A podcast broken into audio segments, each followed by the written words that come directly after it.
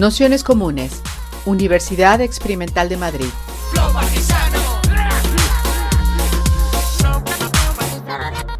Toda la información en nuestro canal de Telegram Nociones Comunes o en nuestra web traficantes.net barra formación.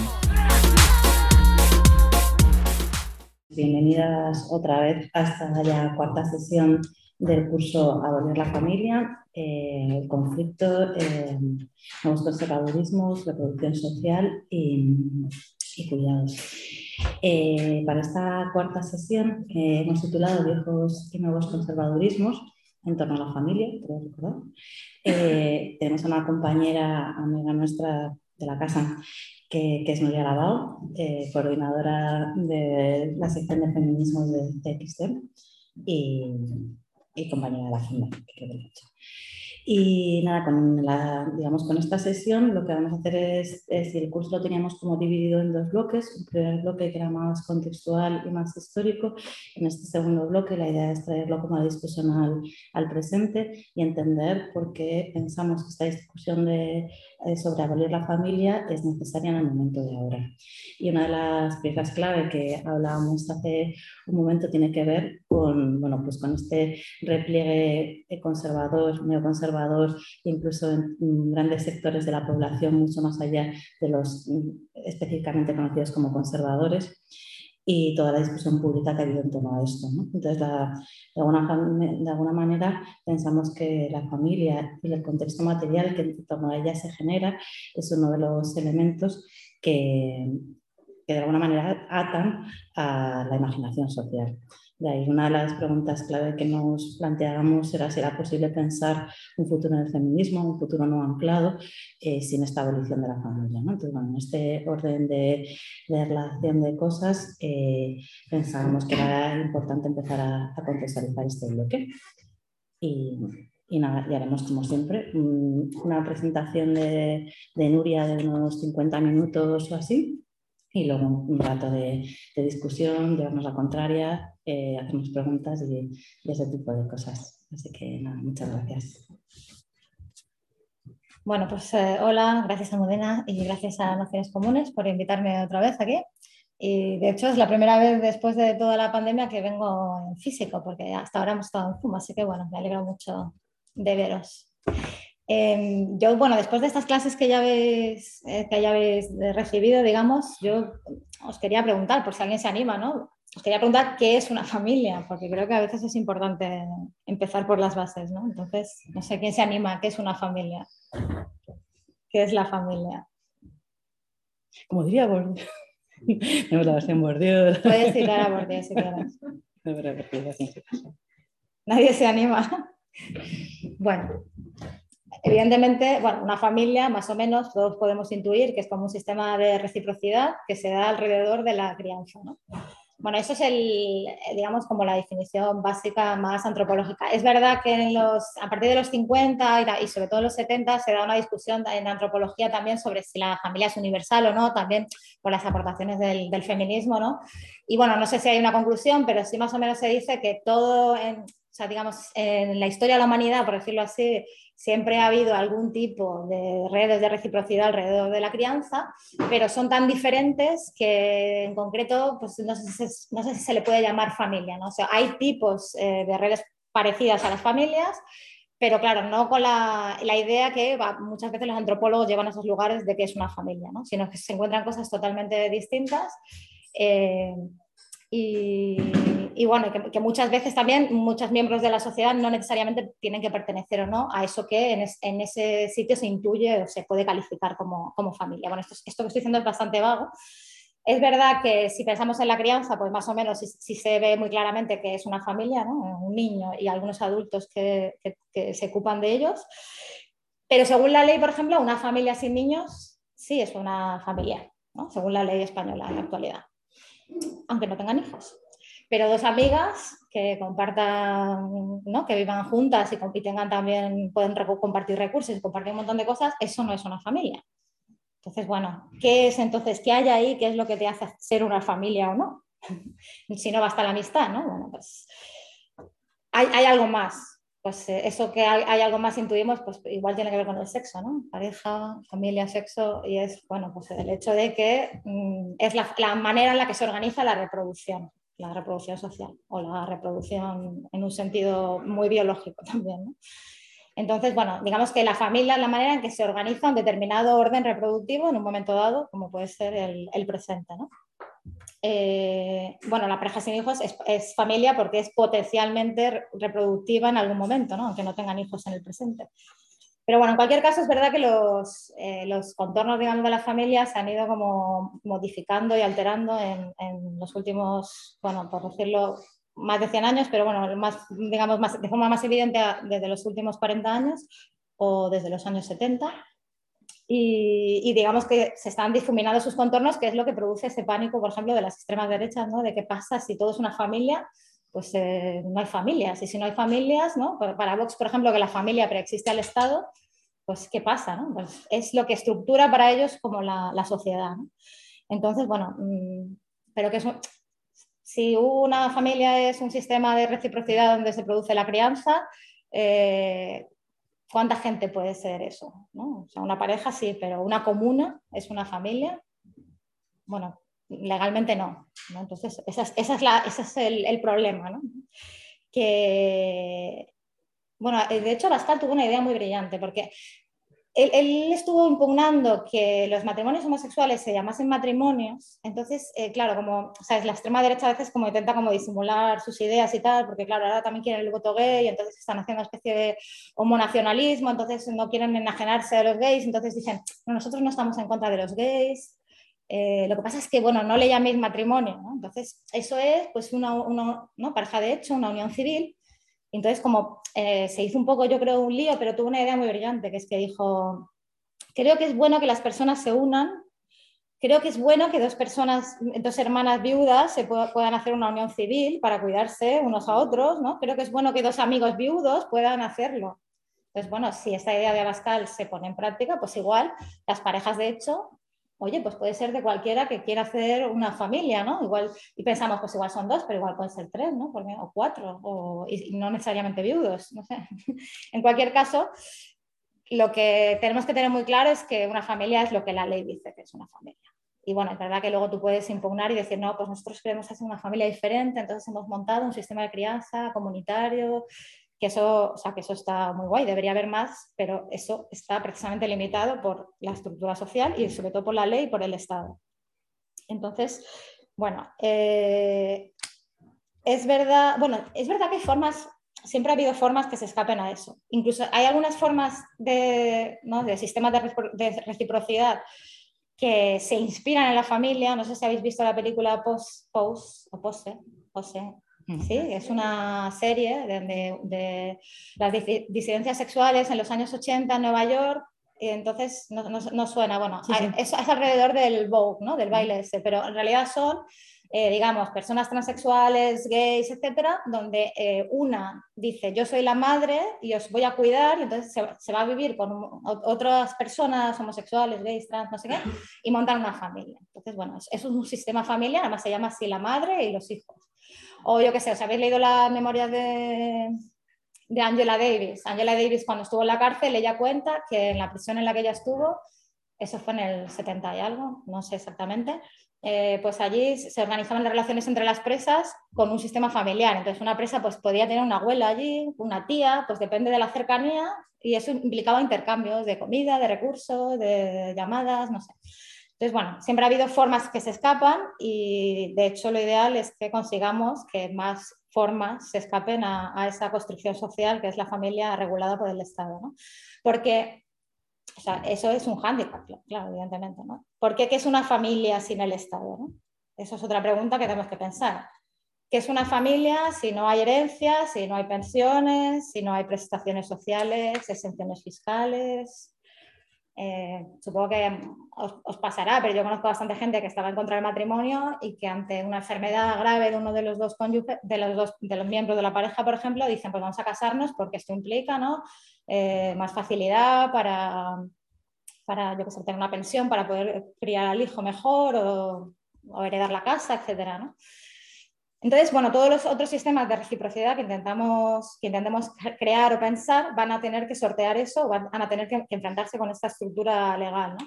Entonces, me acuerdo un caso de unas mujeres que eran militantes en los 70 en Barcelona, que llevan viviendo en una comuna de mujeres desde los 70. Y claro, llega un momento en que ellas, pues algunas tienen hijos y tal, y entonces, claro, piensan, bueno, a ver, aquí, bueno, sabéis que la herencia no te pueden desheredar, sino que tú estás obligado, una parte por lo menos de tu propiedad, que va a tu hijo, quieras o no, aunque tu hijo te maltrate, da igual. Eh, eso es así por ley y tiene mucho que ver precisamente cómo, ¿no? cómo se estructuran las clases sociales. Pero bueno, en cualquier caso, esas mujeres, para sortear eso, han creado una SL, ¿no? una sociedad limitada, que implica que pueden no heredarlo los hijos. si tú quieres conservar la propiedad de la casa que, compartes con tus otros miembros de tu comuna o lo que sea, pues mm, tienes que pensar una figura legal porque no existe ningún tipo de propiedad comunitaria, etcétera, que recoja otros tipos de familias o de, formas de vivir que queramos inventar. ¿no? Pues bueno, hay, hay, un hándicap. Porque luego hay mucha gente que dice, pero es que las familias alternativas no funcionan, las comunas no funcionan.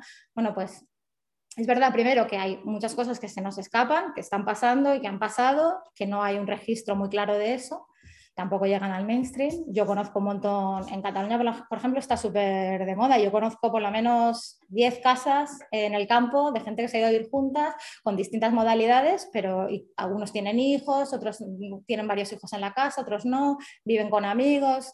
O sea, como que existen un montón de modelos, lo que pasa es que no están ahí. Y luego es verdad que todos esos modelos tienen que enfrentarse pues, con toda la estructura legal, con, bueno, pues todo está pensado para que mm, efectivamente hagamos familias, hagamos familias nucleares, ¿no? que inventemos otras formas de, convivencia. ¿no? Pero bueno, eh, yo sí vengo a hablar de abolir la familia.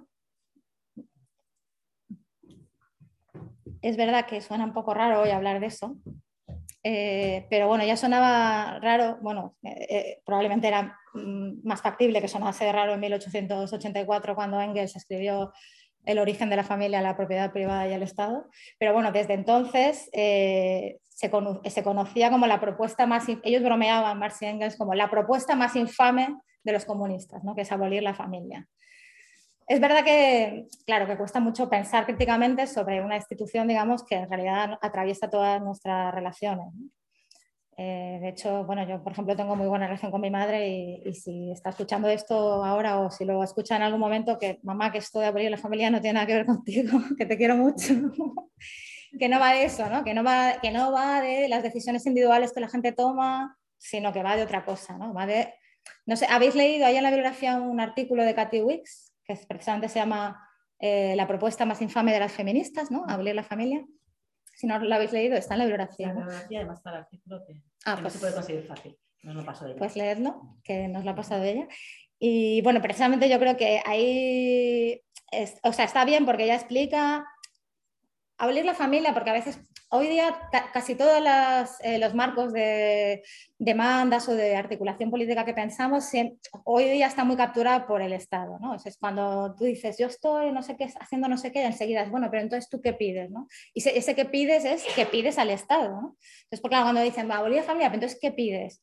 Bueno, vale, no estoy pidiendo que se prohíba por ley, ¿sabes? O sea, no es como, no sé si habéis leído un, un libro que se llama Los desposeídos de Úrsula Le Guin, ¿no? que ahí está, está prohibido la familia. ¿no? Entonces, bueno, la historia es que hay dos que se enamoran y quieren estar emparejados así y ver a sus hijos y tal, y entonces, bueno, no os lo voy a contar, leerlo.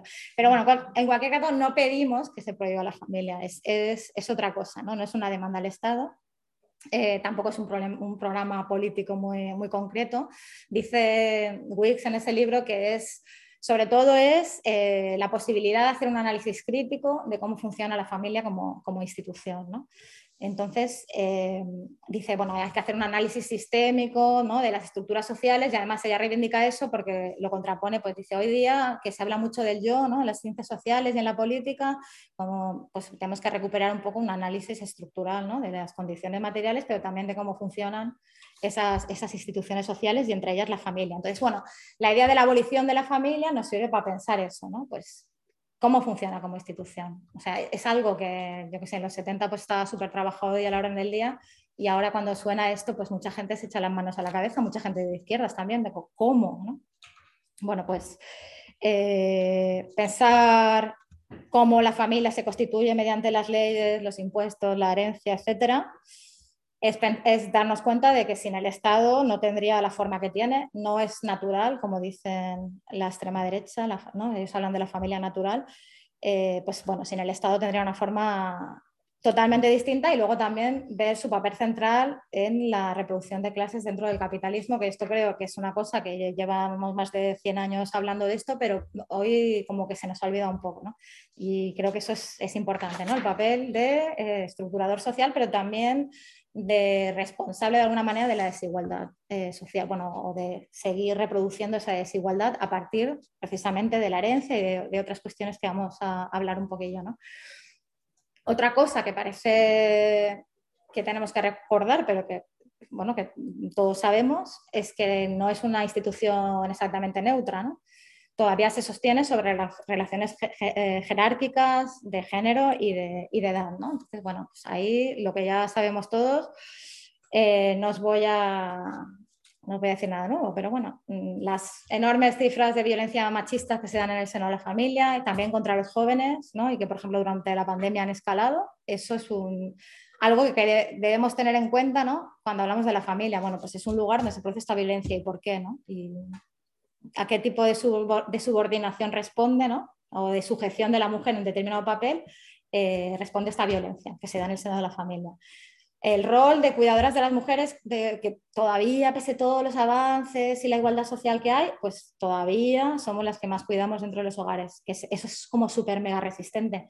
Igual eso tiene algo que ver también con, cómo se concibe una familia, ¿no? ese papel de, las mujeres ahí.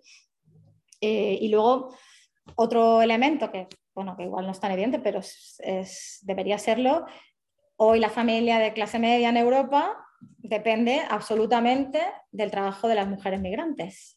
Eh, bueno, aquí en España sabéis que también el trabajo doméstico no tiene todos los derechos eh, reconocidos como cualquier otro trabajador, que es precisamente las luchas de las trabajadoras domésticas está por esa equiparación y que también esa equiparación pues, eh, plantea una pregunta, ¿no? si se equiparan los derechos y suben los, suben los salarios de las trabajadoras domésticas, cómo las, mujeres que quieren trabajar de clase media van a conseguir hacer eso si tienen toda esa cantidad de trabajo de cuidados que, hacer, ¿no? que todavía es responsabilidad suya. Bueno, pues eso, ¿no? Antes de la crisis del 2008, más del 20% de, familias o de mujeres, no, sí, más de, los hogares eh, tenían trabajo doméstico de forma habitual o ocasional. Esto aquí en España, más del 20% de los hogares es uno de los países de Europa con más trabajo doméstico pero bueno, si lo sumas a las residencias, a otros servicios públicos o privados, resulta que la mayoría eh, de las familias de clase media en algún momento recurren al trabajo eh, remunerado externo. Entonces, bueno, ahí hacemos un paralelismo con el feminismo. ¿no? Si el feminismo ha dicho que el sujeto eh, del, supuestamente de la, ¿no? que es como el eje de la democracia liberal, que es el varón blanco, independiente, que no que aparece allí ¿no? lo que se dice el, hombre champiñón o algo así se dice, ¿no? Como eso, eso sirve para invisibilizar que precisamente ese, señor está ahí, digamos, para, listo para participar en la democracia porque hay un trabajo invisibilizado detrás. Bueno, pues creo que en la familia deberíamos hacer un paralelismo. Entonces, si las familias de clase media son posibles es porque hay un trabajo de estas migrantes o personas eh, racializadas o etcétera, ¿no? que hacen este trabajo de, de apoyo, digamos, a la, familia nuclear de clase media que depende absolutamente de, este trabajo. ¿no? Entonces, bueno, es, algo que supongo que, tendremos que tener en cuenta cuando la gente hace ese discurso de vamos a reapropiarnos de la familia desde una óptica de izquierdas. Bueno, pues hay cuestiones materiales que no puedes soslayar. No es solo que qué guay es una pareja de lesbianas con hijos porque estamos poniendo en cuestión la familia sino que hay una serie de cuestiones que pues igual no cambia tanto. Si al final, como tenéis que trabajar, tenemos que contratar a una mujer infrapagada para que cuide a tu hijo. O sea, bueno, hay, hay unas, unas cuestiones que no son, digamos, o sea, que no son tan fáciles de tergiversar, de subvertir, de, reapropiarse. ¿no? Entonces, bueno, cuando hablamos de abolición, evidentemente dice Wix, hablamos de toda esta estructura, y luego hay otros componentes. Entonces, ella, ella y otra gente en Estados Unidos lo hace muy a menudo porque, por ejemplo, cuando ella es la palabra abolición, eh, aquí probablemente pensemos en la prostitución, ahí piensan en en, la policía, en el sistema de prisiones. Eh, hablan de, bueno, Black Lives Matter lo ha puesto mucho sobre la, mesa, ¿no? El tema este de la abolición de, la policía, ¿no? Abolir la policía es un horizonte, ¿no? Entonces ellos, ellos siempre dicen, bueno, ¿cómo sería una sociedad que no necesite a la policía? Entonces, eh, Wix hace un paralelismo, creo que lo hace ella, o igual lo saco de otra autora, no lo sé. todas las que, hablan de esto hacen, hacen ese paralelismo, porque es como, o sea, ellas piensan que la abolición es como una metodología. Entonces, eso sirve para pensar. Entonces, ellas dicen, ¿cómo sería una sociedad que no necesitase a la familia? Entonces, no es tanto necesariamente transformar la familia, ¿no? pensar cosas que van a transformar la familia, sino pensar cómo transformar la sociedad precisamente para que si tienen relaciones familiares sean, eh, según mi entender, por lo más autónomas, libres posibles y, bueno, eh, donde se dé la menor subordinación en su seno y se dé la menor dependencia. Entonces, eso tiene un componente económico fundamental que claro, cuando hablemos de abolir la familia vamos a tener que hablar de, eh, pues yo que sé, temas de vivienda, de, salud, de, yo que sé, de educación, lo que sea, ¿no? medidas del estado del bienestar medidas o prestaciones sociales de todo tipo, ¿no? Luego también, si lo, si lo piensas así, pues si el, el, horizonte es abolir la policía, también hay unos pasos intermedios, ¿no? Que ellos llaman desfinanciar la policía. Entonces ellos dicen, bueno, pues Mm, quitarle el presupuesto a la policía para financiar programas eh, sociales en los barrios, sanidad, lo que sea, ¿no? eso también tiene un paralelismo aquí, porque mm, también puede ser, digamos, un programa, un programa gradual para abolir la familia, ¿no? que sería obtener al final más derechos sociales y, mejores salarios. ¿no? Pero bueno, en cualquier caso, en concreto, respecto a las políticas del estado del bienestar, hay que recuperar una crítica que hace el, feminismo, que siempre ha criticado que ese estado del bienestar muchas veces, bueno, siempre o al menos en su origen y en general, bastante a menudo, también aquí en el Estado español, eh, está basado mucho en, la familia, ¿no? O sea, como que tiene una, vertiente familiarista. Entonces el feminismo ha dicho, bueno, pues para que sea igualitario y para que sea feminista, es decir, para que no refuerce una estructura familiar donde sea una situación de subordinación de las mujeres, tienen que ser medidas de carácter individual, ¿no? Esto que parece una cosa muy, eh, muy evidente, pues cuando salió el ingreso mínimo vital, había las ministras o las miembros del gobierno diciendo que el ingreso mínimo vital era una medida feminista y el ingreso mínimo vital era una medida que está eh, destinada a las familias. Es verdad que lo hacen para ahorrarse dinero, pero bueno, se la dan a las unidades familiares. Eso implica que primero entiendes que si hay una entrada de dinero va a haber un reparto equitativo entre todos sus miembros, cosa que sabemos que no es verdad.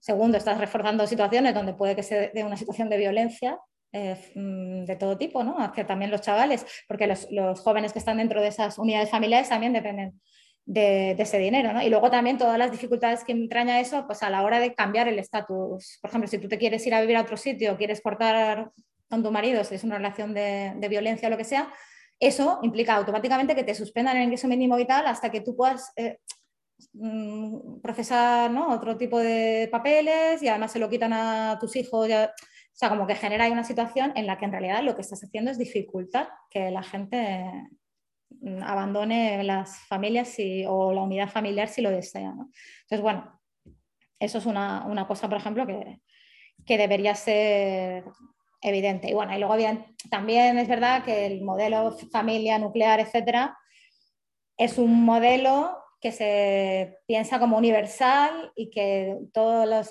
otro tipo de familias se van a juzgar siempre ¿no? respecto a ese modelo. Ese modelo que además es claramente, si veis películas de Hollywood, yo creo que ellos han decidido que lo único universal o es la familia o lo más universal es la familia y entonces lo que hacen es machacarte todo el día con historias de padres, hijos, ya sean de superhéroes o de meteoritos que van a estallar contra la Tierra.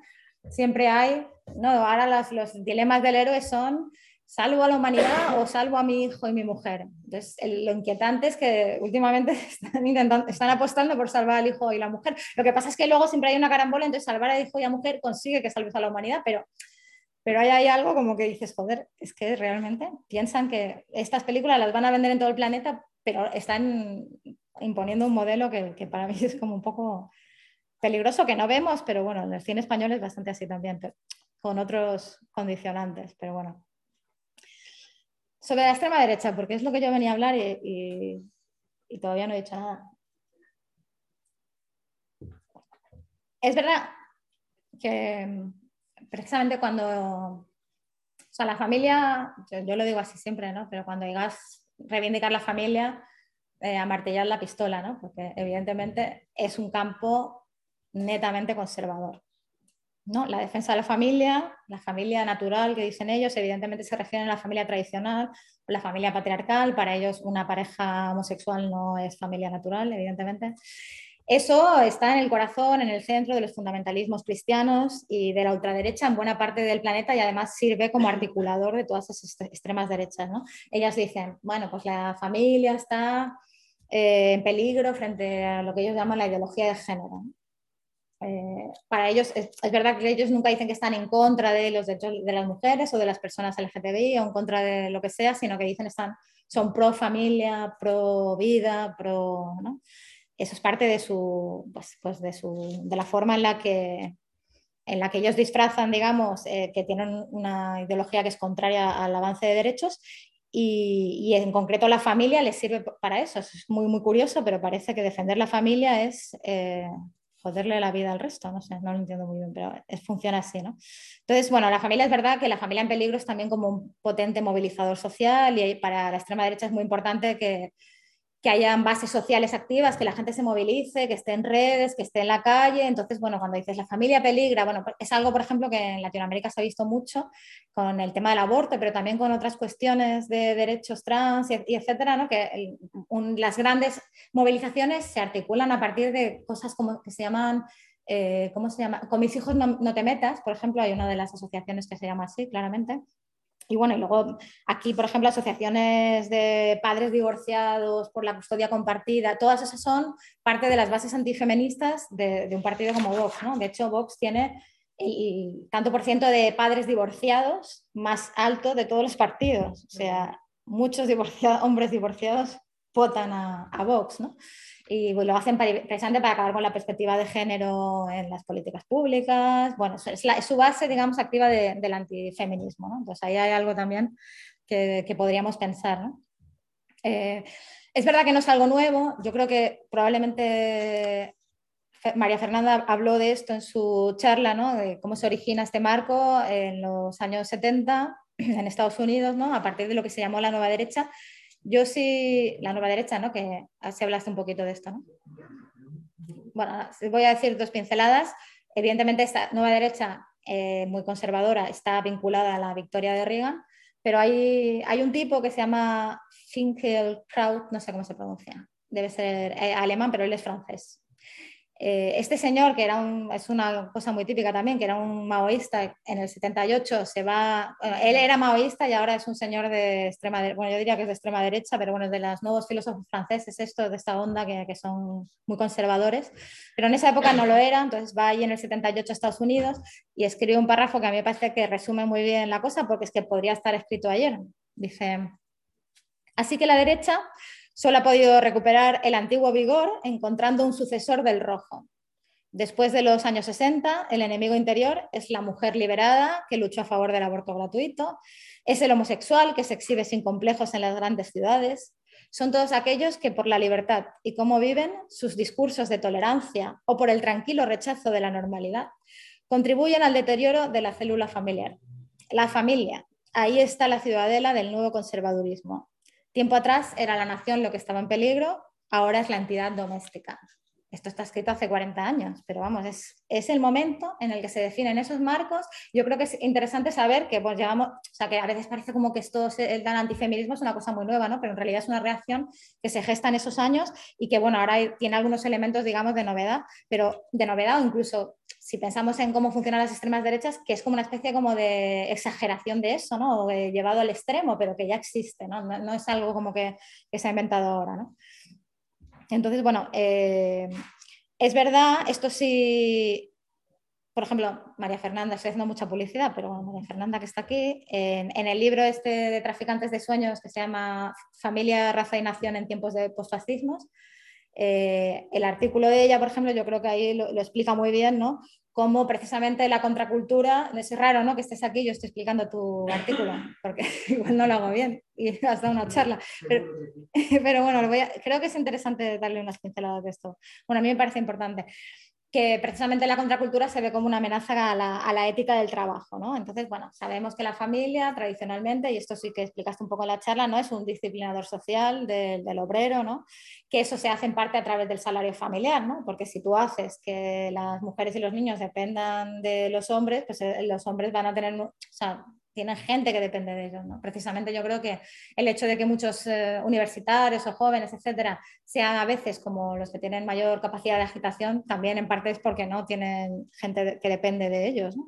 En fin, eh, eso se utiliza, digamos, mm, como una manera de contención, de educar a los hijos en la ética del trabajo, ¿no? la familia, eh, también de pues de imbuir a la gente ¿no? del orden de género, que determinado, ¿no? como es una vigilancia también del género, la familia muy, muy potente, ¿no? cómo te tienes que comportar, que, cómo, hacia dónde tiene que ir destinado tu deseo, si quieres encajar también en lo que, en lo que la familia va, va a mandarte o va a decirte que es lo interesante. Es, verdad que eso ha cambiado mucho, ¿eh? por suerte, pero bueno.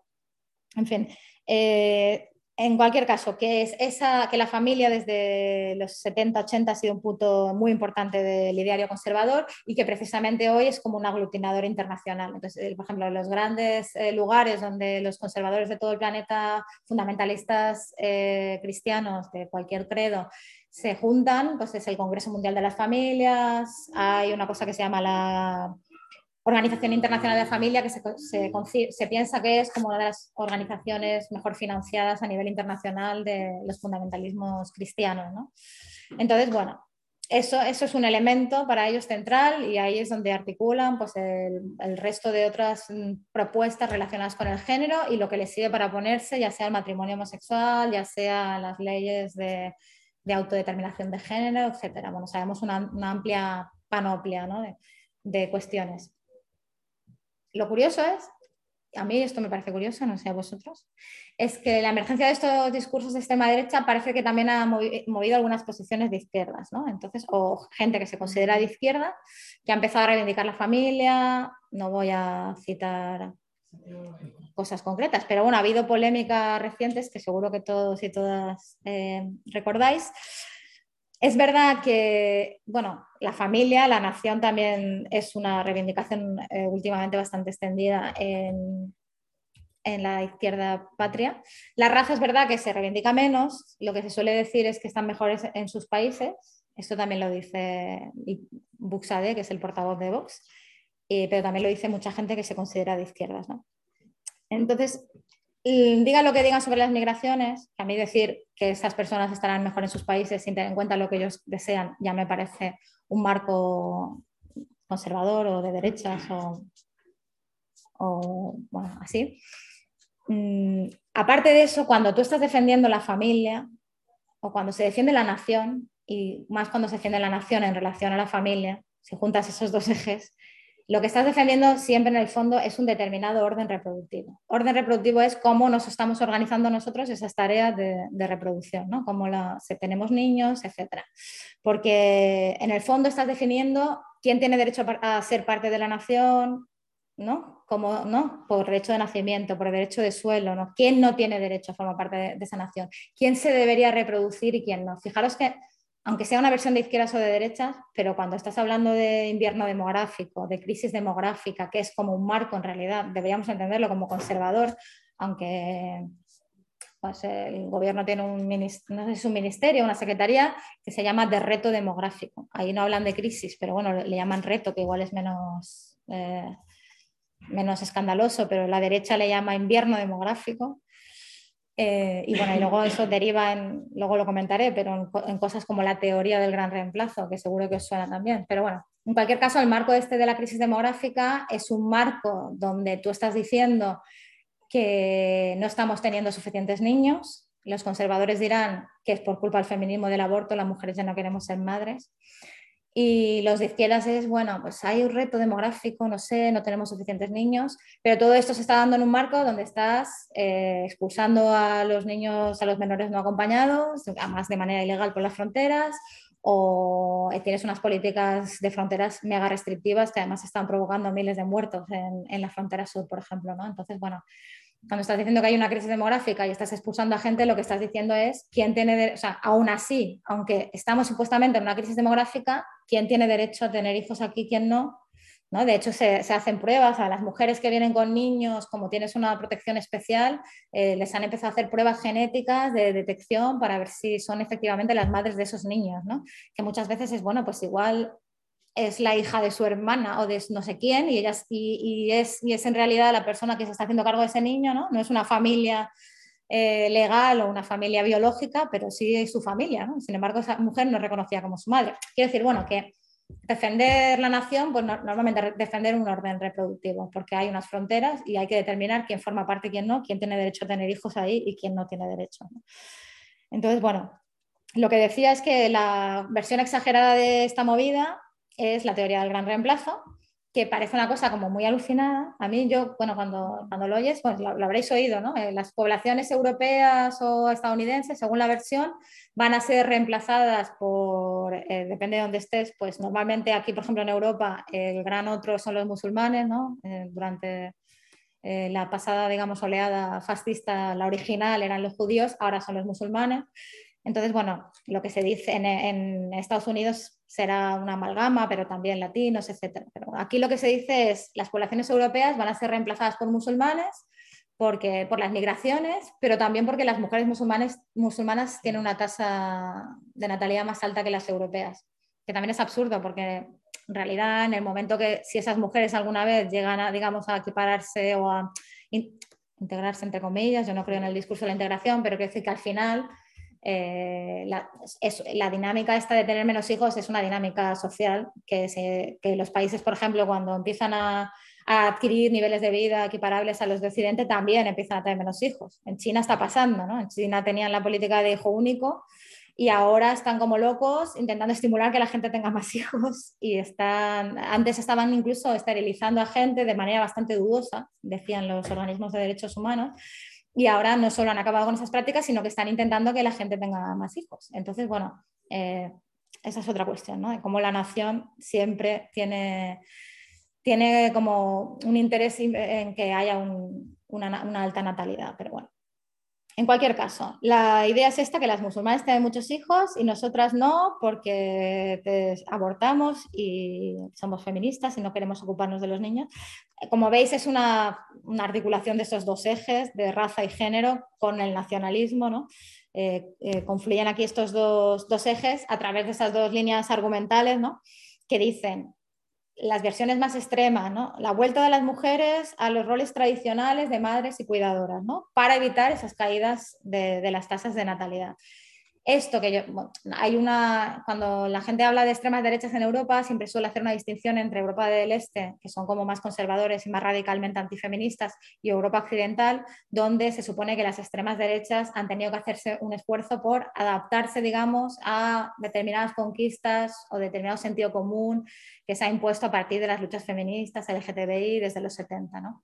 Entonces, bueno, cuando por ejemplo hablábamos de Le Pen, pues Le Pen ni siquiera está en contra del aborto, ¿no? Como, pues un poco como Vox, que intenta disimular que lo sacarían de la sanidad pública, pero que, bueno, que eh, dicen estas cosas, pero, pero no dice frontalmente que está en contra del aborto y al revés, hace como ella es una mujer, es una madre, defiende a las mujeres. Bueno, en cualquier caso, esa era la versión que tú decías, bueno, es que ahora no puede triunfar alguien que sea como muy radicalmente antifeminista, ¿no? De hecho, Vox también siempre, siempre piensas, coño, esto será un límite, ¿no? Su crecimiento, porque la sociedad no es así, la gran mayor parte de la sociedad, ¿no?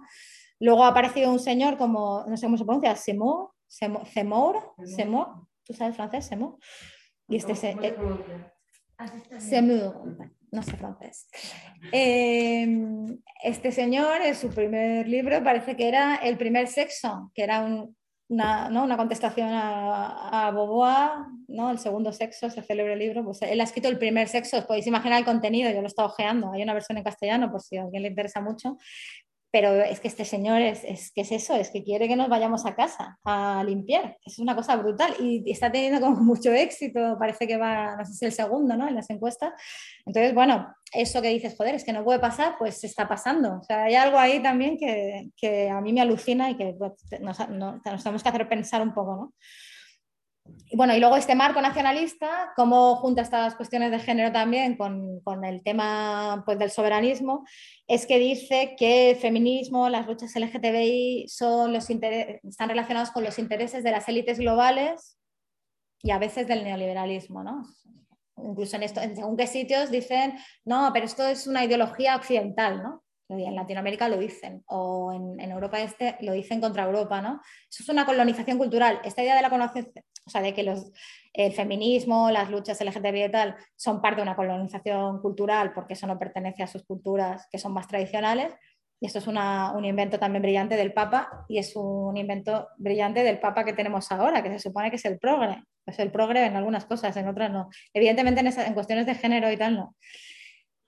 Entonces, eso, entonces, mmm, hay que rechazar eh, la ideología de género que llaman ellos, ¿no? Porque es eh, una colonización occidental, eso no pertenece a nuestras culturas. Bueno, son maneras en las que estas cuestiones de género se interrelazan ¿no? con, la, cuestión nacional. Entonces, bueno, tenía ahí un par de declas que igual son significativas, las voy a leer. Creo que se entiende bastante. Víctor Orbán, primer ministro húngaro en el Congreso Mundial de la Familia en 2017, dice, en la lucha por el futuro de Europa es imperativo detener la inmigración ilegal. Y esta lucha solo vale la pena si podemos combinarla con una política familiar que restaure la reproducción natural en el continente. Es que, vamos, no, A más B es igual a nacionalismo familiarista. Eh, la reproducción natural, pues que las mujeres nos quedemos en casa pariendo. Esta es la propuesta, creo yo. Jorge Buxade, que es el portavoz de Vox, lo dice de una manera un poco más no sé cómo decirlo, más burda. En uno de sus vídeos dice, bueno, si no hay algo así como el gran reemplazo, hay algo muy parecido, dice. Eh, hoy se incita a la inmigración masiva mientras se dice que no tengamos hijos, que mejor nos quedemos mirando Netflix, comiendo palomitas, porque la madre tierra no puede soportar más población. ¿Cómo os quedáis? Yo decía que es otra forma de decirlo un poco más burda, quizás. Nos quedamos viendo Netflix porque no, no, no queremos tener hijos. Ah, con palomitas, muy importante. Bueno, en cualquier caso, creo que estas cuestiones de reproducción de la nación, etcétera, eh, también hay, que recordar que no son nada nuevo, que en el siglo XX, después de cada guerra, eh, que también muchas veces el hecho de que buena parte de los hombres hubieran tenido que irse a las, a las trincheras a luchar hacía que se produjesen ciertos avances del papel de la mujer dentro de, del mundo del trabajo, del trabajo pagado, digamos. Eh, eso cada vez que cuando acaba la guerra, digamos, se intenta devolver a las mujeres con leyes muy concretas de prohibición de participación en el mercado laboral, de prohibición de determinados trabajos, eh, sobre todo a las mujeres casadas, etc. Eso, ha sido así todo el, todo el siglo XX. Eh, bueno, porque hace falta, precisamente porque además ha muerto mucha gente y lo que hace falta es suplir, ¿no? digamos, eh, suplir a la nación de nuevos trabajadores. ¿no? Las feministas marxistas o postmarxistas han hablado de la reproducción social en esos términos, ¿no? de reproducción de la fuerza de trabajo. Creo que eso es, también muy, muy, importante para pensar esto. Eh, entonces, bueno, eso que la natalidad importa a los estados y bueno, de hecho, antes estaba leyendo, sabéis que hay también ahora eh, escasez de trabajadores en algunos sectores, sobre todo en Estados Unidos, y hay una especie como de escándalo también con eso. Hoy he leído una, no, fue ayer, leí una declaración de un señor que se llama Mark Bitzer, CEO de Whirlpool, Whirlpool eh, la fabricante este de electrodomésticos, que decía, la demografía mueve el consumo pero también el empleo, entonces estoy empezando a preocuparme de que la escasez de mano de obra comience a volverse estructural. Así que la demografía es un elemento muy preocupante para el futuro. Evidentemente él no va a decir que nos quedemos en casa pariendo, pero está muy preocupado por la demografía y lo dice claramente porque no hay suficientes trabajadores todo esto también en un contexto de, constreñimiento de las fronteras donde se impide que vengan trabajadores de, otros países. Entonces, bueno, ahí hay una combinación que mm, se ha repetido muchas veces. Hay una idea de una, autora que se llama mm, Cooper, ¿es Melanie? ¿Melanie? No. Eh, eh, eh, me gusta mucho. Melinda, Melinda. Me gusta mucho, pero me olvidado su nombre. perdóname, Melinda. Que bueno, a mí me gusta mucho, me parece una referencia y ella dice que las crisis del capitalismo se experimentan a menudo como crisis de, reproducción. Y precisamente las soluciones a esas crisis eh, implican normalmente un, regreso a los órdenes reproductivos del pasado, ¿no? ese renacer de esas ideas de cómo se organizaba la reproducción social en, épocas pasadas. Y eso siempre se hace sobre determinadas jerarquías de género y raza muy, muy claras. Entonces, bueno, es verdad que precisamente yo creo que los conservadores han entendido que en este contexto, ¿no? en un contexto también eh, de inseguridad laboral, vital, eh, de todo tipo, ¿no? de inseguridad psicológica, por, yo qué sé, por cualquier tipo de indeterminación que provoca tanto el avance del neoliberalismo como yo creo de esta especie de cosa eh, apocalíptica que parece que se nos viene encima, ¿no? Pues digamos que la familia se ha convertido en una especie como de asidero, ¿no? Que te da seguridad, te da seguridad económica y material muchas veces, que es muy importante, pero también, yo qué sé, pues seguridad psicológica, afecto, etcétera, ¿no? Entonces, de alguna manera lo que hacen es esta sensación de inseguridad que, existe y que está muy relacionada, yo creo, con la emergencia de las extremas derechas, pues lo convierten en una propuesta de, precisamente de retorno a los valores tradicionales, ¿no? Y ahí es donde opera también la nostalgia, que como hemos visto ha sido reivindicada también por cierta izquierda en nuestro país recientemente. ¿no? Eh, pues parece ser que la gente imagina que antes era todo más fácil y eso lo atribuyen a mm, que hay unos valores tradicionales, unas familias que conciben como problemáticas, etc. ¿no? Es verdad que bueno, aquí en España se ha producido un, deterioro también en relación con determinadas generaciones, la del boom, que es, por ejemplo, la de mis padres, ¿no? que me tuvieron también en los 70. Luego entraré un poquillo más en eso, pero bueno, es verdad que si, si, nos comparamos, al menos los de mi generación, con la generación de mis padres, con todo lo que se ha producido, es verdad que hay unas cuestiones relacionadas con, por ejemplo, el acceso a la vivienda que han empeorado mucho. La nostalgia, digamos, se entiende por una cuestión material, pero se lleva hacia un lugar que no es real, ¿no? Es decir, pues mira, antes era todo mejor porque la gente no cuestionaba la familia, porque no habían tantos gays disfrazándose el Día del Orgullo y porque, o sea, como que ahí se mezclan cuestiones que, no tienen nada que ver, ¿no? Hay una cosa que dice mm, Melinda Cooper, tiene un libro Family Values que no sé si debería decirlo, pero... Ah, no, pero está incluido. Le voy a hacer, ah, hacer la publi, así que la puedes hacer ya.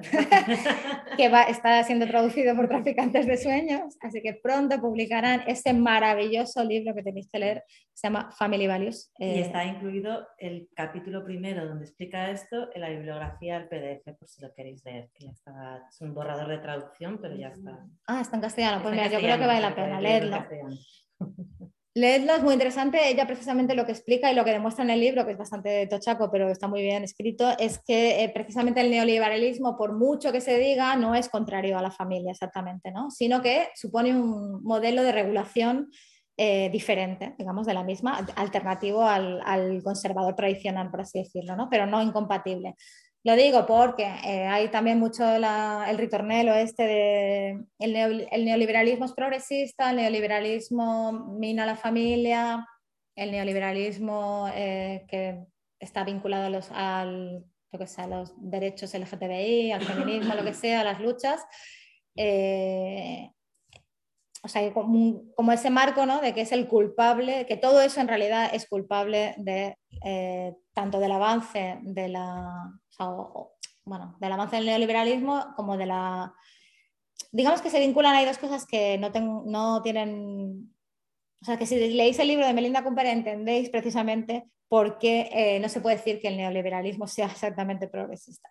De hecho, bueno, como hemos contado, ¿no? en Estados Unidos aparece eh, Reagan en los 80 y también está Thatcher en Gran Bretaña con un programa que es eh, ultraliberal, digamos una radicalización de los postulados liberales, que va a ser el nacimiento del neoliberalismo, pero eso está vinculado a una propuesta conservadora y tradicionalista y a esta idea de la familia. Entonces, esto hay que repetirlo mucho porque vemos mucha confusión en las redes sociales y en los artículos de determinados periodistas.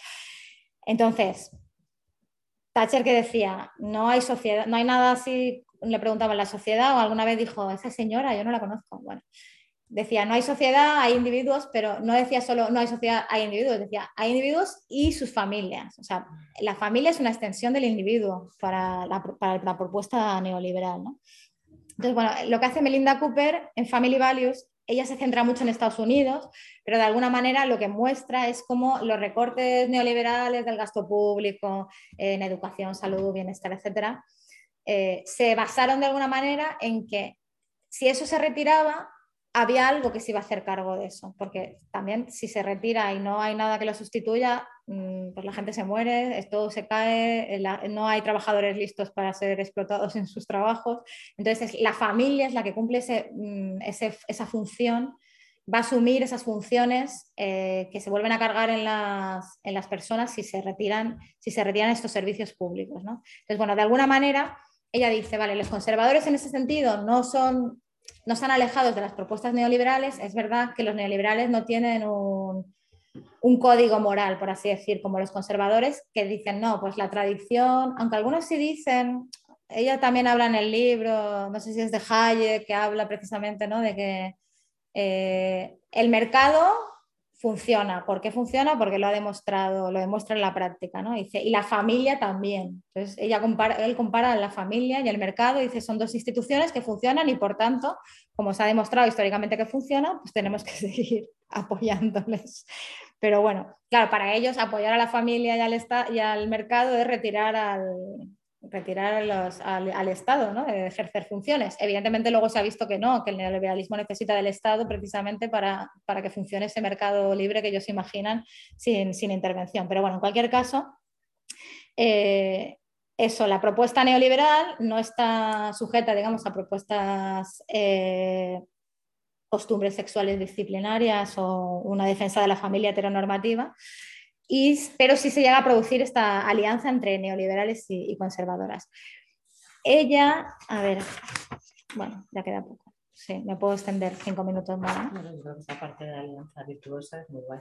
No, bueno, ella explica una, cosa que es interesante. Lo hace, por ejemplo, eh, esta, esta visión que tienen los neoliberales eh, de la familia lo hace a través de la crisis del VIH, ¿no? que es una crisis también de los, de los 80 entonces ellos dicen, mm, claro, como nosotros no creemos que haya que sanidad pública, sino que si tú tienes mm, relaciones sexuales de riesgo, tienes que asumir ese riesgo ¿no? individualmente, bueno, pues lo que tú te tienes que hacer cargo de eso, pero sí podemos apoyar que los o podemos llegar a apoyar que los homosexuales se casen. ¿Por qué? Porque, bueno, así, si tú tienes, si esa persona que se enferma, pues alguien le tiene que cuidar. Si tiene una familia, pues eso es más, más probable. E incluso en cómo está organizado ese sistema en Estados Unidos, el sistema de salud, si tu cónyuge tiene, tiene trabajo, pues está cubierto por un seguro de salud, ¿no?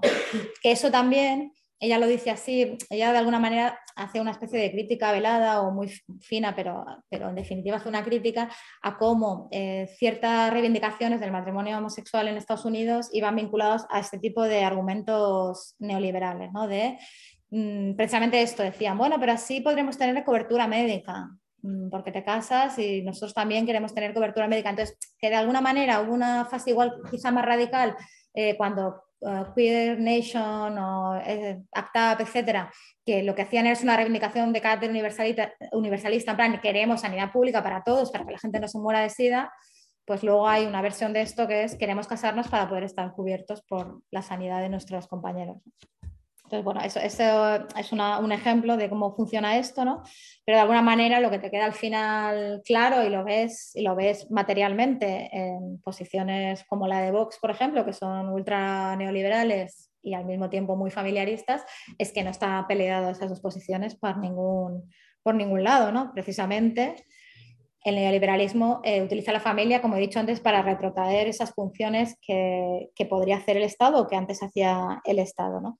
Y de hecho, precisamente ahí hay una cuestión material eh, muy clara, que cada vez la familia es más importante para la supervivencia de, las personas y, para, y, para, su bienestar. Es verdad que luego Cooper también hace ahí algo interesante, que es explicar cómo de alguna manera hay una paradoja, que es que el neoliberalismo sí que tiene una tendencia como disolvente de los lazos sociales, incluso de la familia, en el sentido de que si tú haces que el mercado sea el eje de todo eso tiene una función disolvente, ¿no? que, el intercambio económico sea, tenga que estar mediando todas las relaciones sociales, pero por otra parte, mm, al hacer más importante la familia para la supervivencia, lo que estás haciendo es reforzarla, porque le estás dando una función económica, digamos, como que si tú eres más dependiente vas a estar más vinculado a la familia. Y eso también es un debate que, que es interesante o que igual hay que tener. ¿no? Entonces, bueno, lo que se, lo que más o menos yo creo que ella puede llegar a hacer, o sea, yo le he escuchado a ella hacer algo parecido hablando de, Australia, porque ella es australiana, pero bueno, aquí en España yo creo que hay un, paralelismo muy claro, que hay un, proceso, ¿no? Aquí le llamamos, bueno, autores que han trabajado esto como Isidro López, Emanuel Rodríguez, tienen un libro que es Fin de ciclo, para hacer publicidad de más libros de traficantes. Bueno, ellos hablan del modelo este de la sociedad de propietarios, ¿no? Otra gente le llama modelo de bienestar basado en activos, como Cooper, por ejemplo, ¿no? Entonces, de, alguna manera lo que explican es que a medida que avanza el neoliberalismo, ¿no? el estado del bienestar se contrae, pero también, ah, en España muy claramente, los salarios bajan. ¿no? Eh, también las relaciones laborales se modifican y aumenta la precariedad, ¿no? la temporalidad, etc. Entonces, de alguna manera, eh, los activos inmobiliarios o los activos de todo tipo eh, adquieren mayor centralidad. ¿no? Eso, bueno, es, muy claro. Mm, si tienes que estudiar, por ejemplo, ahora eh, con respecto a lo que podía ser, yo qué sé, los... Mm, por ejemplo, cuando yo, cuando yo estudié en la carrera, ¿no? los finales de los 90, qué vieja soy. Bueno, en cualquier caso, en esa época, y yo, es verdad que en España ha habido como varias fases, como yo sé, en los 80 hubo una crisis que afectó mucho a los jóvenes, pero luego ha habido varios picos, pero bueno, ha habido varios momentos donde tú podías tener un trabajo, estudiar en la universidad, pagarte tú la carrera, también es verdad que la universidad era más barata, y pagarte un alquiler, incluso aunque sea compartido con colegas, y, más o menos podías estudiar y hacerlo. Ahora, yo creo que eso cada vez es evidente que es más difícil, ¿no? La gente que está estudiando en la universidad eh, a veces no puede pagar las tasas, los trabajos no te dan para vivir, si trabajas es muy difícil que combines un trabajo con estudiar y, sobre todo que no puedes pagarte un alquiler en una ciudad media o grande del Estado español. Entonces, bueno, ahí te das cuenta cómo hace, como la familia cada vez es más importante por si quieres tener una carrera, ¿no? Eh, si, te, si, te, ayudan para estudiar, pero a veces incluso necesitas que te avalen para alquilar un piso, porque no, o sea, es que hay, hay, cosas como que son muy básicas. Evidentemente la herencia, o sea, la herencia es, o, o, por ejemplo, la, no solo la herencia, sino en vida, si tu familia te deja un piso, por ejemplo, eso es lo que te puede hacer cambiar totalmente. O si, si accedes a la propiedad de un piso porque te ayudan a pagarlo, etcétera, ahí ya eres clase media si eres propietario, casi. o al menos eres clase, media en, este sentido. Entonces, bueno, de alguna manera, eh, las consecuencias de esto es que, bueno, por una parte que la familia cada vez tiene más peso, peso material, y que la herencia es cada vez más importante para la clase social, ¿no? Más que el trabajo. Entonces, el origen social eh, cada vez importa más para tus posibilidades de vida. ¿no? Antes, digamos, pues si conseguías un buen trabajo, el trabajo era lo que definía un poco tu estatus social en términos económicos y sin embargo ahora no. Ahora puedes tener un buen trabajo y sin embargo, si no tienes herencia, si no tienes pisos, si no tienes otro tipo de propiedades, eh, pues no, igual no llegas ni a ser clase media. ¿no? Entonces, de alguna manera esto lo que implica es una vuelta a los principios de, de clase del siglo XIX. ¿no? Pero bueno, en cualquier caso, esto, bueno, abolir la familia, evidentemente, tiene que ir ligado a abolir la herencia, que yo creo que es una cosa muy vieja, pero nadie lo dice ya. No sé, suena muy disruptivo, pero claro, es verdad, supongo que la gente pensará, pues es lo único que tengo, el pisito que me van a dejar mis padres, no sé dónde.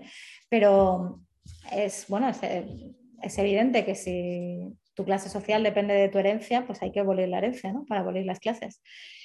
Pero bueno, en, en cualquier caso, que al aumentar la dependencia de las familias, ¿no? de, tu familia, yo creo que la familia no, solo no está en peligro en ese sentido, ¿no? sino que eh, va adquiriendo más centralidad. Entonces, bueno, digamos eso, eh, como contaba en el artículo que está ahí en, en la bibliografía, eh, dice de alguna manera que las bases materiales de esa refamiliarización o este conservadurismo social que yo creo que estamos viviendo, esta ola de conservadurismo social, están ahí, ¿no? en, esta, digamos, nueva etapa del neoliberalismo, de cómo se está configurando la, economía, ¿no? Entonces, bueno, ¿qué pasa si dependes más de tu familia? Bueno, pues algo muy evidente, que tienes que encajar en las expectativas familiares. Y ya hemos dicho, pues, que la familia eh, muchas veces es un, te, controla, ¿no? Entonces, las personas que se salen de la norma de género o las personas que más queer, los raros, etcétera, los que no encajan, tienen menos posibilidades de, existencia autónoma. Y otra cosa diría yo, y ya me voy a callar casi. Eh, que eso igual lo podemos debatir, ¿eh? pero yo creo que depender de la familia te dificulta también experimentar otras formas de vida, ¿no? Y esas otras familias alternativas o otras formas de reciprocidad que no están basadas en el parentesco, que no están basadas en la genética. Y también, pues, que de alguna manera eh, forman parte de la posibilidad de generar comunidades de resistencia donde somos capaces de generar otro tipo de valores alternativos, porque sin esos valores yo creo que no hay lucha. Y, o sea, yo sí veo ahí que estamos en una ola conservadora en muchos sentidos y el hecho de que cierta izquierda se haga eco de estas ideas, pues creo que lo indica. No sé qué pensáis vosotros y me gustaría escuchar. Pero que eso también tiene que ver con que hay menos posibilidades de experimentación de otras formas de vida y de generar otros valores que sostengan las luchas. Entonces, pues si tú tienes una vida que a veces es difícil porque has intentado, has renunciado, yo qué sé, pues a tener un trabajo más tradicional o un buen salario o reconocimiento social, digamos, en la sociedad oficial, pero tienes una comunidad que te sostiene, ¿no? Que es más importante lo que piense esa comunidad que lo que piense la sociedad, por así decir, que es lo que hacían las comunidades obreras, digamos, durante todo el momento de fuerza del movimiento obrero, ¿no? Eh, generar comunidades de, de resistencia, ¿no? contra la sociedad oficial. Entonces, bueno, yo creo que la familia tiene ahí algo que ver contra eso, ¿no? Que nos impide, o sea, el refuerzo de la familia y la, mm, la dificultad de generar esas otras comunidades, yo, yo, lo veo muy claro. Si tú quieres, o sea, ¿dónde veo yo las formas de experimentación comunitaria más fuertes? Pues en gente que ocupa edificios, por ejemplo. No sé, tengo unos colegas que viven en Manresa, en un bloque ocupado, en cada piso vive una familia o dos y de hecho hay bastante diversidad, hay familias marroquíes, hay niños, hay de todo tipo y, y, son una comunidad pues diferente, hacen bastante vida en común, pero eso es posible porque han ocupado un edificio, porque si no, si quieres hacer eso en una ciudad como esta, por ejemplo en Madrid, que ya vivir cinco en un piso ya te cuesta porque tienes que alquilar un, una mansión, bueno, en cualquier caso. Que para acabar, diría que el problema evidentemente no es la familia en sí, sino cómo eso puede coartar otras experiencias, otras alternativas y que la idea es que tengamos incluso dentro de la familia la mayor autonomía posible, la mayor capacidad de decisión.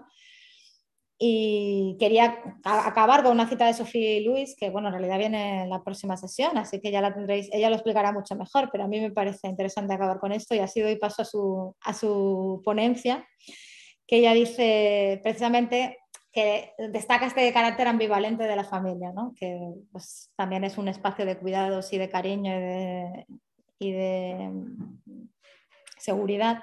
Entonces ella dice de alguna manera que organizar el cuidado más allá de la familia no supone retrotraer este, o acabar con la seguridad, este amor, estos vínculos que te da la familia, sino de extender eso a la mayor cantidad posible de gente. Porque si no estás dependiendo de la lotería genética, es decir, si te toca una familia, primero que tiene posibilidades de sostenerte materialmente y luego que, pues una familia, por ejemplo, donde no se den relaciones de violencia eh, patriarcal o que no se den relaciones de subordinación tan fuertes o yo que sé, hay familias maravillosas, la mía es maravillosa, hola mamá, pero también mm, todos lo sabemos, hay familias que te joden la vida y la cabeza, entonces bueno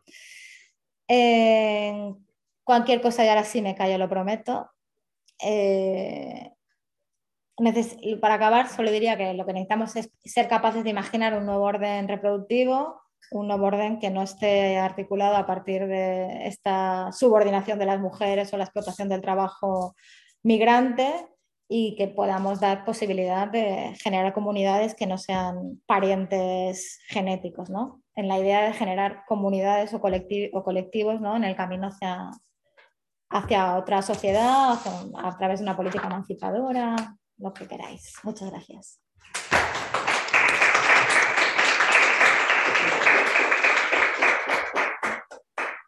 Bueno, pues muchísimas gracias, Sonia. Yo sé que leí un montón de debates sobre la mesa que están dando por la red, que no las quieres leer.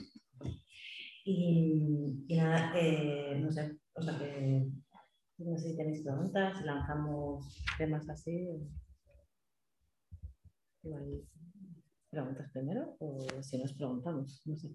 Digo, porque a mí, por ejemplo, aparte me parecía bastante sugerente intentar profundizar más en esta idea de los nuevos conservadurismos a través de la familia, ¿no? O sea, digamos como que de la parte de comunidades en resistencia y de los nuevos órdenes reproductivos, y así también haciendo el público este del texto de, de, de Katy que ya sí que como que al final explica cómo hay dos posibles caminos, ¿no? Y, y a colación, digamos, de esta idea de rizomática o de extender eh, los cuidados, quizá el libro que trabajaremos como en la última sesión, ¿eh? que a mí me, parecía algo muy chulo porque eh, empezaba a estructurar muchas de estas relaciones más allá del parentesco en formas organizativas. ¿No? Entonces, de repente las cooperativas, que yo estando aquí, a veces no lo piensas en un propio orden de cuidados, ¿no? o sea, el tipo de alianzas que están superando, o sea, que las formas que te vinculen en esos grados de compromiso eh, trasciendan, por supuesto, a, los parentescos, pero que sean, pues, por ejemplo, cómo te ganas la vida, podría ser una relación mucho más duradera, pensando de otro modo, que, que con quién te acuestas. Pues, en cambio, decidimos que sea a través de... Entonces también dar la vuelta no solo la extensión de esas formas de, de entender la familia desde la sexualidad, sino entenderlas también en el grado de compromiso que estableces con otras personas y por qué. Y eso permite también diversificar o desestructurar, ¿no? por parte de bueno, ese artículo dice, ¿no? como vamos a desgranar que todas estas cosas componen todo eso que yo recibo de la familia y voy a ver sí, pues soy capaz de ordenarlo también de otra manera, ¿no? Esos afectos, ese dinero, ese no sé qué, cosa como de construyo eso y, para poder también imaginar esos otros horizontes posibles. Y no sé si esto sirve para que a alguien le apetezca contar más cómo ve esta historia.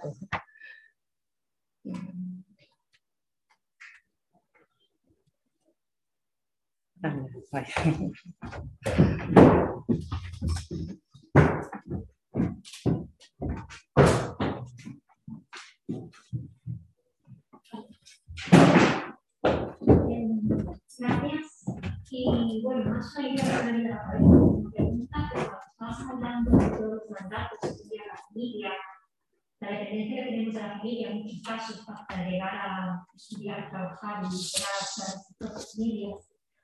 Y lo difícil que es en una familia siendo diferente, sobre todo cuestiones sexoafectivas o intentar hacer unos vínculos diferentes, se ha venido a la cabeza el libro este de Anne, de la promesa de la felicidad, que hace una crítica a la familia bastante parecida a la tuya, en, el sentido que ella no es que, no se quiera morir a su familia, pero relata como siendo ella lesbiana, tuvo muchísimas dificultades y tuvo que separarse haciendo un dependiente de ellos. Pero como que la conclusión, su propuesta no sería abolir, sino lo que llama traducción horrible, por cierto, nidificar hacer muy la familia, crear otros vínculos, otras relaciones, y como que al final es una reivindicación de ella, su pareja mujer y su perro Poppy, como una familia que realmente es lo que quería. No lo estoy defendiendo, lo estoy trayendo a la mesa como opción para que pensemos otras alternativas.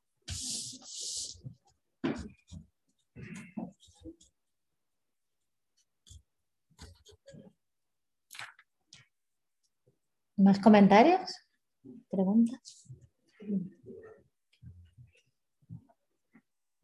Eh, hola, Yo, respecto a la familia, al igual que por ejemplo estas propuestas que se hacen de resignificar la bandera o cosas de este tipo, me parecen un poco yo sí creo que la familia, con las connotaciones tan positivas en general que se le, que se le adjuntan en general a la sociedad, ahí yo creo que sí que hay muchos elementos como para que, para que en torno a la familia pues disputar el concepto de sí mismo.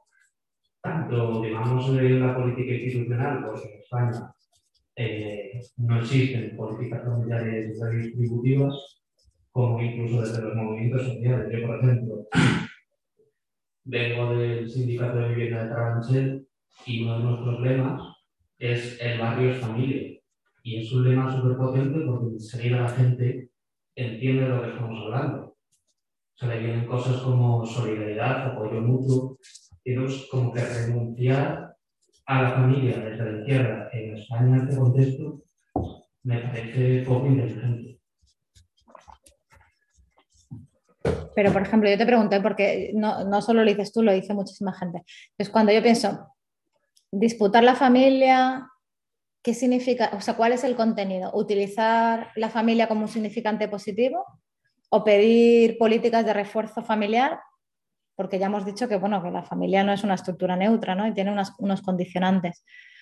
Entonces, bueno, si por ejemplo hay ayudas estatales, no deberían ser a la familia, o bueno, si, si, se pueden individualizar en los niños, por ejemplo, para acabar con la pobreza infantil, pues se puede dar una ayuda, pero al niño y a su tutor, digamos, no a una unidad familiar. Claro, pero, pero no pasaría nada por decir, porque disfruta las familias al hacerlo, por ejemplo. Si se implementase una prestación universal por, por menor a cargo, universal, que es lo más redistributivo que se podría hacer, tú al mismo tiempo en el discurso de por qué estás haciendo esa política, lo que estás diciendo es que estás haciendo una política a favor de las familias. Y en ese mismo discurso hay que tener cuidado con decir que estás incluyendo a muchos tipos de familias. Y, creo que es algo que tiene mucha capacidad de, apoyo y, de crear mayoría social en torno a. ¿Qué opináis de eso? Hay gente que se queda fuera. ¿Quieres coger el micro? No los Sí, bueno, eso siempre va a ser un poco así, ¿no? De hecho, por ejemplo, las, las PAS normalmente lo utilizan mucho. Yo también he tenido discusiones con compañeros ahí, bueno, pues bueno, con gente de la PAC, hay gente incluso de la PAC que no lo ve muy claro, que es como eh, se han desahuciado una familia, o sea, que si se desahucia una familia parece que es el colmo del horror y si se desahucia un pobre señor de 65 años, pues eh, como no es una familia, pues mm, la imagen al final es que te den, no, exactamente, ya me entendéis, estoy haciendo un poco parodia. Pero, o sea, entiendo lo que dices, no sé si, si, puede funcionar, evidentemente para la gente es un significante súper positivo. Entonces, claro, no sé si, a ver, yo creo que también depende de dónde estés operando, no es lo mismo una PA, un sindicato de barrio que otro lugar. ¿no? Yo, por ejemplo, desde una posición así de cómo pensar estas cosas, creo que también hace falta un, discurso cuestionador ¿no? y un discurso que hable de también bases materiales, etcétera, porque eso no, no, está presente. Entonces la gente habla de la familia como, como si fuera todo maravilloso y perfecto. Y bueno, ya hemos hablado, hay violencia, hay un montón de cosas. Entonces, bueno, ¿cómo sería un discurso más, no sé, más mm, transformador de la familia?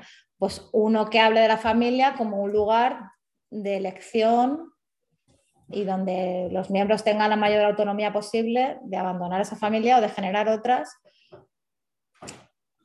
Yo creo que ese discurso hay que hacerlo también. igual no es incompatible, pero claro, familia, cuando vemos familia, pensamos en familia genética y pensamos en modelos que están siendo, digamos, constantemente apoyados desde los medios de comunicación. Entonces, quizás tenemos que generar otras imágenes, no lo sé. ¿Es tan revolucionario que dos personas gay o trans o lo que sea se casen y tengan un modelo de familia nuclear?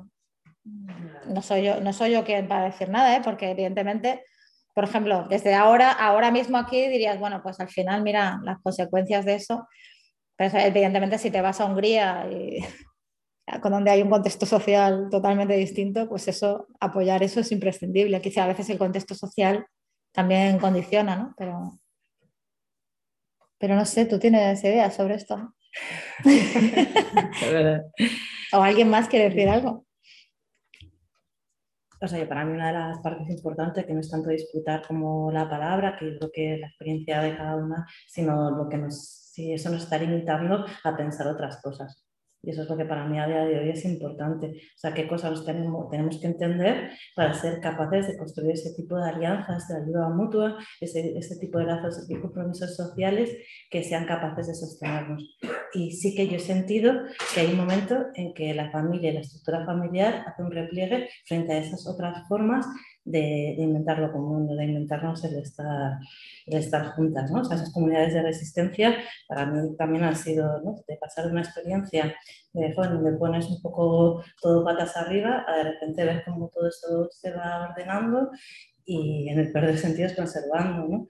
Entonces, cómo reabrir ese debate a día de hoy me parece una cosa como súper importante, que, porque sí siento que además eh, en este debate que también hablábamos con la cuestión liberal conservadora y esa alianza virtuosa, eh, al final, eh, al cerrar todavía más la reproducción de la vida en las familias y determinado tipo de clases de familias, también desaparece todo el compromiso social colectivo. ¿No? O sea, entonces, es que por eso ese debate es o sea, como, bueno, es que ahora me pongo muy nerviosa. Eh, bueno, yo sé, como creo que ese debate es a día de hoy absolutamente pertinente y especialmente en el feminismo, ¿no? O sea, que no es ya no solo lo que desposeerse de esta idea romántica, no sé qué, de cómo nos hemos llegado hasta aquí, sino volver a hablar en sociedad de cuáles son esos compromisos que queremos colectivos. Y eso, a diferencia, o sea, que no sé, parece extraño, pero cuando hablábamos de los 70, yo creo que sí que era lo que estaba en la mesa, ¿no? O sea, que, que, por eso también este análisis de, de categorismo molaba, porque era es un momento del feminismo, a mi modo de ver, donde tenemos que pensar como más allá, digamos, en todas esas estructuras, que cómo las queremos, cómo se feminizan, si queréis, esa manera de ver el mundo y, cómo peleamos, o sea, cómo peleamos para poder construirlo, ¿no? Entonces, bueno, siento que, que parte hay de ese proceso implica de construir y entender bien estas otras eh, distinguir, bueno, no sé, es que puedo empezar aquí a echar chapas. Mira, es que esto de disputar, ¿hay, hay preguntas? No, no, no, no, sé si hay preguntas, digo, a ver si como estabais diciendo, digo, a los animales, así, así es más coral entre todas, pero bueno. Mira, Esto de disputarlo, es que lo significan, lo significan oh, por ejemplo, con lo de disputar la nación o la bandera, todos lo vemos muy claro. Mm, hay mucha gente que ha empezado a decir que hay que ser más realista con la inmigración. Como a la mayor parte de gente parece, o el sentido común social general parece que es un poco como que abrir las fronteras da miedo, ¿no? Por ejemplo, pues nosotros que creemos en la libertad de circulación, bueno, hablo por las dos, pues queremos que se abran las fronteras, pero esto mucha gente dice, uy, no, pero la gente se va, uy, no, esto no, se van a asustar, o no, esto no, no da votos, esto. Entonces, claro, asumir asumir valores sociales que son mayoritarios, pero no siempre son lo que tú crees que deberían ser las cosas. Que decir, tú no crees que la gente debería apoyarse por ser familia, sino por ser comunidad y de que la comunidad tiene que ir más allá de la familia, ¿no? Más que nada porque no todo el mundo tiene familia. Entonces, esa gente que se queda tirada, ¿no? Pues, claro, entonces, familia, o sea, lo que pasa es que yo creo que la familia, el problema es que nadie ve nada malo en la familia. Entonces, creo que la discusión está de abolir la familia, este curso... porque no estuve en mi casa, digo. no, quiero abolir la, la, la tuya, no. ¿Te has dicho que nadie ve nada malo o nada bueno? Yo creo que nadie ve nada malo en la familia. O sea, yo creo que en, la, en nuestros espacios y tal, eh, la, la, familia se ve únicamente como algo positivo. O sea, evidentemente hay muchas cosas positivas en la familia y hemos hablado mucho de por qué, ¿no? De cómo ahora son nuestras redes de sostenimiento. Que, yo creo que la gente ve muy difícil generar familias alternativas o comunidades diferentes. Es evidente que es más difícil. Además, la familia la has tenido ahí, ¿no? creo que lo decía Silvia Federici, pues para generar el lazo en la familia has tenido muchos años, porque igual te has criado ahí, ¿no? Y para generar lazos con otra gente necesitas un tiempo que igual no tienes, ¿no? Entonces, bueno, digamos que hay un montón de cosas que se oponen a generar otro tipo de comunidades. Entonces, ¿la familia es una de esas? Pues no sé, la pregunta es no sé, creo que hay que cuestionar, o sea, creo que no hay que ser, o sea, no tengo una posición de no, nunca se puede reivindicar la familia, pero creo que hay que tener cuidado y creo que es importante hacer también un discurso crítico y cada vez que salga familia como algo bueno, pues decir, vale, eh, pero ¿en qué contexto? ¿Por qué? todas las medidas familiaristas, cuáles son necesarias y cuáles no, porque yo entiendo que disminuir la pobreza infantil es importante y que eso se haga a través de esas ayudas me parece bien. Pero luego hay otro tipo de cuestiones eh, que hace poco se discutió, eh, las exenciones fiscales eh, por pareja, de hecho, o matrimonio. Y, la, y, el PSOE dijo que quería acabar con ellas, que a mí me parece una medida progresista, y Podemos se opuso. Entonces, claro, ahí dices, bueno, pues igual no tenemos muy claro de por qué, o sea, por qué tiene que haber excepción fiscal para una familia. ¿Y qué servicios estás dejando de financiar Además que luego hay también operaciones ahí de gente que calcula y dice, no, pero las sanciones fiscales por declaración conjunta benefician más a una determinada capa social, no a todas. Bueno, primero porque hay mucha gente que no hace declaración porque no llega al mínimo. Bueno, pues eso, que cuestionemos un poco, porque si no hay un sentido común, bueno, hay otra gente que me ha llegado a discutir eh, cómo se llaman los impuestos de transmisión patrimonial, de herencia, etcétera. Hay gente que se considera de izquierdas y que dice que la herencia no tiene que tributar. Para que veáis un poco cómo hay sentidos comunes, ¿no? Porque el rollo de la propiedad está muy arraigado socialmente, ¿no? En nuestra gente. Y precisamente como no hay posibilidades de tener una buena vida si no tienes algo de herencia o algo de ayuda externa de tus padres o lo que sea, eh, pues ahí pues la gente se agarra lo que tiene y dicen, joder, pues si mi padre ha trabajado toda la vida para comprarse esa casa, porque yo ahora no la puedo heredar sin pagar impuestos. dices, joder, tío, pero si es que los que se benefician de la herencia son los que más tienen, no los pringados que heredan de una casita, ¿no? Pero bueno, como son discusiones que tienen ahí que ver con la familia, porque a veces están como solapadas, ¿no? Y que está guay cuestionarse.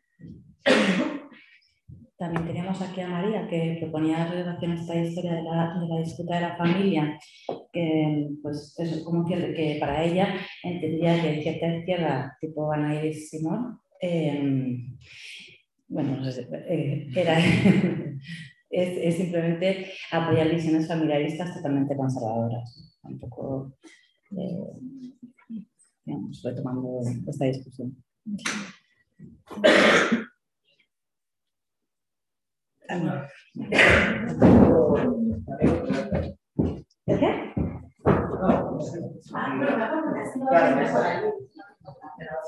En relación un poco que hay sobre la sociedad, la necesidad, la participación de, del, del propio término, a mí me genera un poco, creo que es muy importante, o sea, realmente durante estos días que he estado pues, no era lo que esperaba en buen sentido, es decir, que he ido descubriendo cosas que no tenía muy relacionadas con el tema de la familia y demás, han abierto, han abierto la, perspectiva, entonces creo que es muy positivo.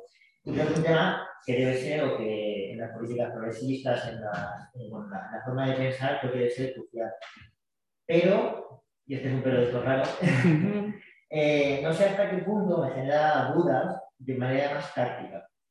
Eh, la utilización es necesario, pertinente, la utilización central del concepto familia. ¿O es más oportuno? ¿La qué, perdona? La utilización, la significación, la utilización deliberada del concepto familia, ¿o es más oportuno eh, trabajarlo y reconducirlo a través de otras cuestiones que incluso la mente progresista en la izquierda están más afectadas, como es pues, la ampliación de, los, eh, de las relaciones pues, familiares, o sea, todo, pues, las relaciones eh, sexuales, homosexuales, todo tipo, todas las casualidades. Eh, quiero decir, porque lo que decías, el concepto de familia creo que evoca siempre algo positivo. Puede que no en la experiencia personal, pero sí que al final uno busca construir familia, incluso la que no tiene, la busca el concepto de familia en un barrio. Entonces, claro, no sé si cuando yo llego, yo se le cuento a alguien que ve, que ve confuso de abolir la familia, o sea, aquí tenemos un espacio de discusión en el que, estamos abiertos, pero que más o menos venimos una perspectiva eh, a desmontar incluso que podríamos tener.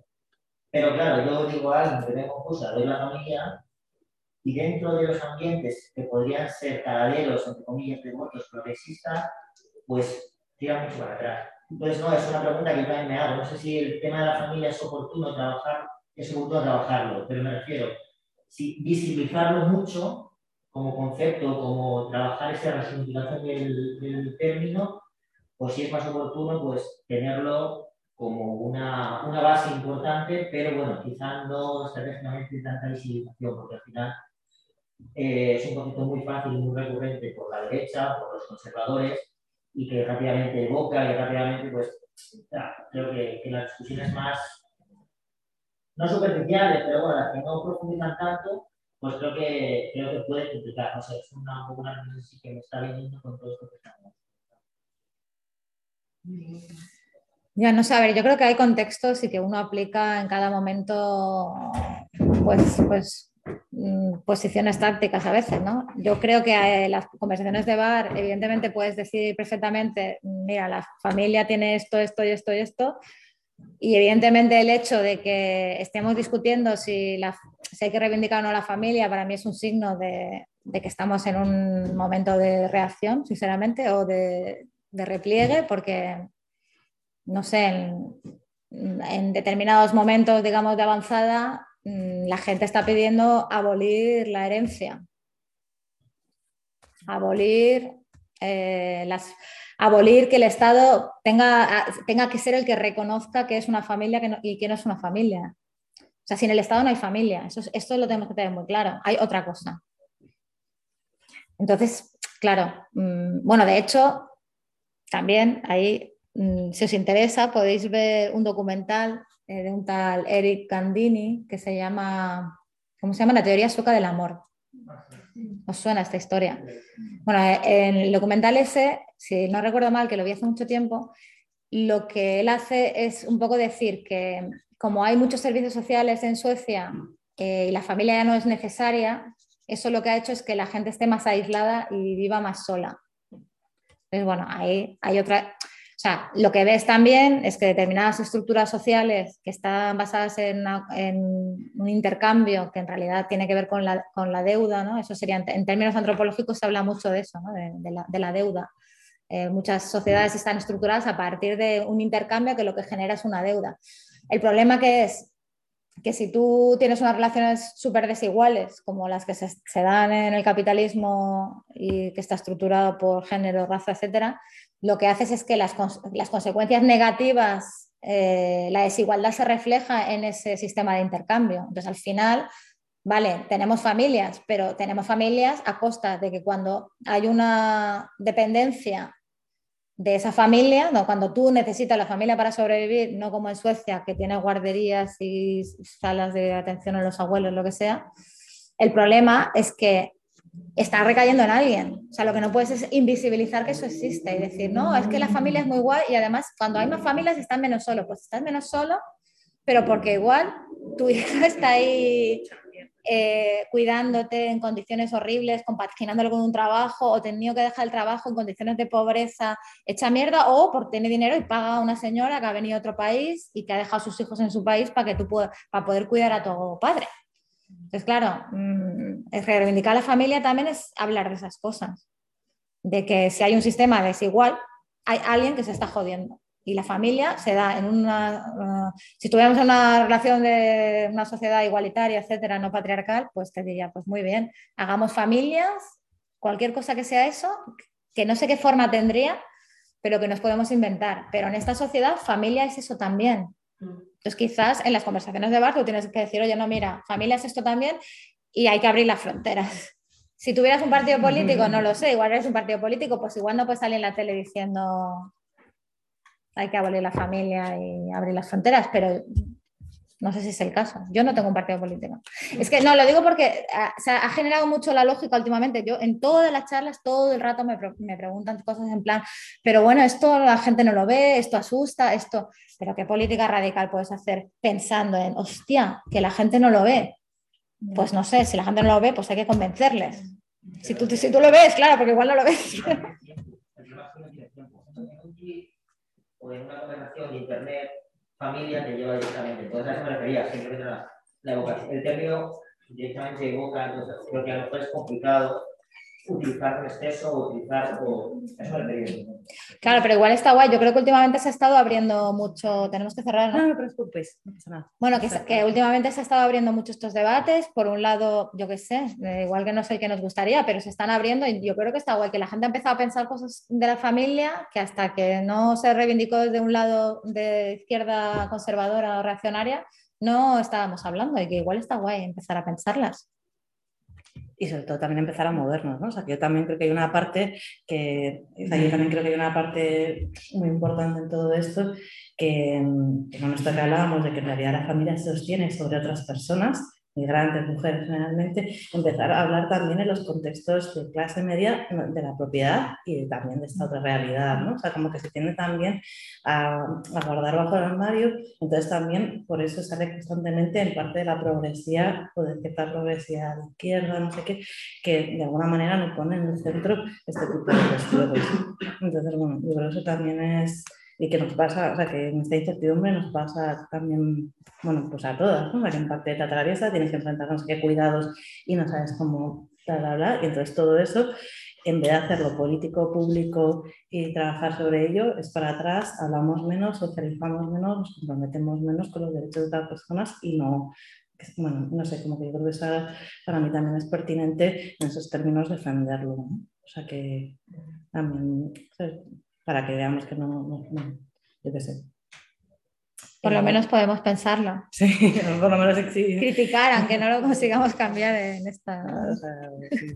No sé, bueno, es que el otro día había, ¿no? Como la gente tenía, tenía una trabajadora doméstica en casa para ahorrarse una discusión sobre feminismo en sus parejas. Un clásico. ¿eh? Se ha explicado, pero que es, es, que es, una, que es una realidad súper fuerte, entonces no podemos hablar ya de política, tenemos como que solucionar bueno, no sé, sin, sin veremos. y no. lo mismo está contando Esther por aquí, que ya puedo leerla, eh, de que, lo, que lo, positivo o negativo de la familia depende de, del lugar que se ha ocupado cada una de nosotras en ella. Eh, y puede que la ideología dominante sea la familia en abstracto sea algo bueno, pero en la vida cotidiana la familia propia no suele ser, no, suele ser tan buena idea la vida de nadie. Es una de las fuentes de violencia, como se ha hablado, contra las mujeres eh, y, por ejemplo, eh, lo es en muchos, en muchos, de los orígenes de muchos malestares psicológicos. Entonces, bueno, pues puedo cerrar también con, con, con, su intervención. Y nada, y lo último de todo es que la próxima sesión es online completamente. Entonces, no sé si alguien va a venir, sino, porque como es con traducción simultánea, porque es la de Sophie Lewis, eh, lo podemos poner aquí si, si queréis, o si no, por dejar este espacio libre. Y si hay alguien que se va a conectar, que me avise si queréis por mail y yo con eso ya organizo para con el espacio y si no, pues nos vemos online. Y aquí la tendríamos que poner en castellano, porque para grabarla, si la hacemos aquí. ¿Vale? Entonces, hay alguien que la quiere ir en inglés directamente en casa y si queréis hacerlo aquí, si por favor lo escribís, porque si no, pues así pueden usar el espacio. Y nada, muchas gracias a todas y a.